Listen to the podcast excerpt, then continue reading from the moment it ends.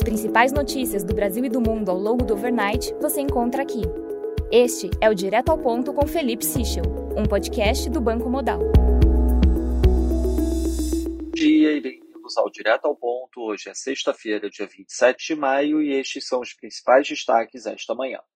Começando pelo Brasil, em relação ao ICMS, os estados vão tentar alternativas para evitar que o projeto que cria o teto do ICMS para combustíveis e energia se transforme em lei como está.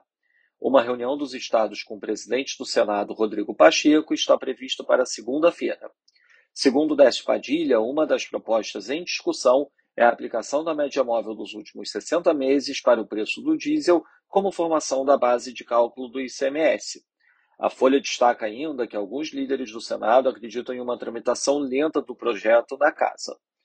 Em relação à energia elétrica, segundo o valor, a Câmara dos Deputados votará na próxima semana novos projetos que pretendem segurar os preços na conta de luz. A aposta é que os textos, uma vez aprovados, compensem os efeitos de aumentos já autorizados nas tarifas.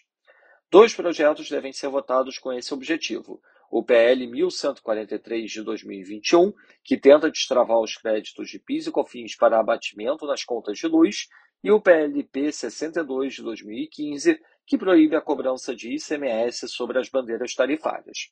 Outro texto, PL 1280 de 2022, também sobre os créditos de PIS e COFINS, ainda depende de aval do Senado para ser discutido pelos deputados. Em relação ao desabastecimento, a Petrobras decidiu formalizar o alerta que fez ao governo de que pode haver desabastecimento de diesel, principalmente no terceiro trimestre. Sobre a economia, o presidente Jair Bolsonaro prometeu ontem a recriação do Ministério da Indústria e Comércio ainda em 2022. O anúncio foi feito em evento da Federação das Indústrias de Minas Gerais.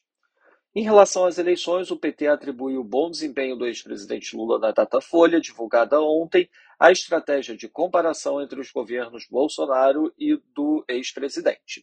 Já nas articulações estaduais, Lula formalizou aliança com o ex-prefeito de Belo Horizonte, Alexandre Calil.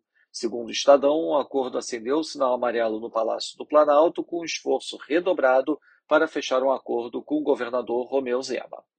Passando para o setor internacional nos Estados Unidos, segundo a Bloomberg, o governo pretende manter negociações comerciais com Taiwan nas próximas semanas e anunciar acordos mais profundos de cooperação econômica com o país.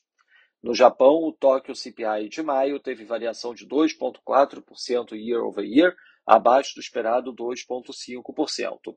Já a leitura Express Food and Energy teve variação de 0,9% year over year, em linha com o esperado. Na China, destaque para Industrial Profits Year to Date avançando 3,5%, abaixo da leitura anterior, 8,5%. Segundo a Reuters, a Evergrande considera pagar as dívidas externas através de emissão de novos títulos com prazo de 7 a 10 anos. Na agenda do dia, destaque às 9h30 da manhã para a divulgação do PCE Deflator nos Estados Unidos e às 11 da manhã para o University of Michigan Consumer Sentiment. Nos mercados, o dólar index no momento opera praticamente flat, o peso mexicano valoriza 0,12% e o rand sul-africano avança 0,31%. No mercado de juros, o título americano de 2 anos fecha 2 basis points, enquanto o título de 10 anos fecha 1 basis point, no mercado de juros europeu, o Bund, título alemão de 10 anos, fecha 3 basis points. No mercado de ações, o S&P Futuro avança 0,32%, enquanto o DAX avança 0,72%. Já no mercado de commodities, o WTI cai 0,14%, enquanto o Brent avança 0,24%. Lembrando a todos que no domingo divulgaremos o nosso Before Market Opens antes da abertura dos mercados internacionais.